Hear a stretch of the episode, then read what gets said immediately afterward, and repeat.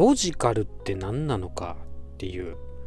もうこれねすんごいシンプルにもう意味がつながってればロジカルねなんやって。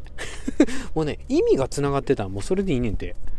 うんそれでロジカル。すごいシンプルで分かりやすいですよね、うん、これもね1分で話せっていう本で伊藤洋一さんが紹介されてたんですけど、うん、あんまり難しく考えずにあのー、ロジカルは意味がつながってたらだからね主張と根拠の意味がつながってるとロジカルまあね、ロジカルチェックっていうのはね、簡単にできるんですよ。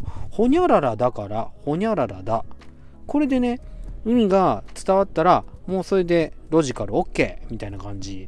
うん。だからロジカルに話すって実は簡単なんかもしれない。うん。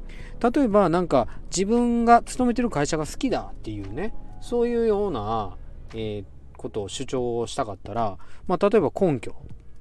うん。働きやすいからこの会社が好きだ。うん。これ、ロジカルチェック OK ですよね。で、一緒に働いている人が好きだから、この会社が好きだ。うん。これもいいですよね。うん。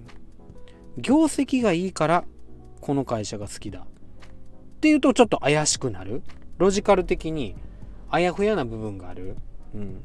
だからそれを言うよりも業績がいいってことはもっとあなたのあの根拠を突き詰めてみるとってやると給料がいいからこの会社が好きだっていうとより分かりやすくなる。うん。ロジカルチェック OK みたいなね。だからロジカルに話すって意外と簡単なんかもしれへん。うん。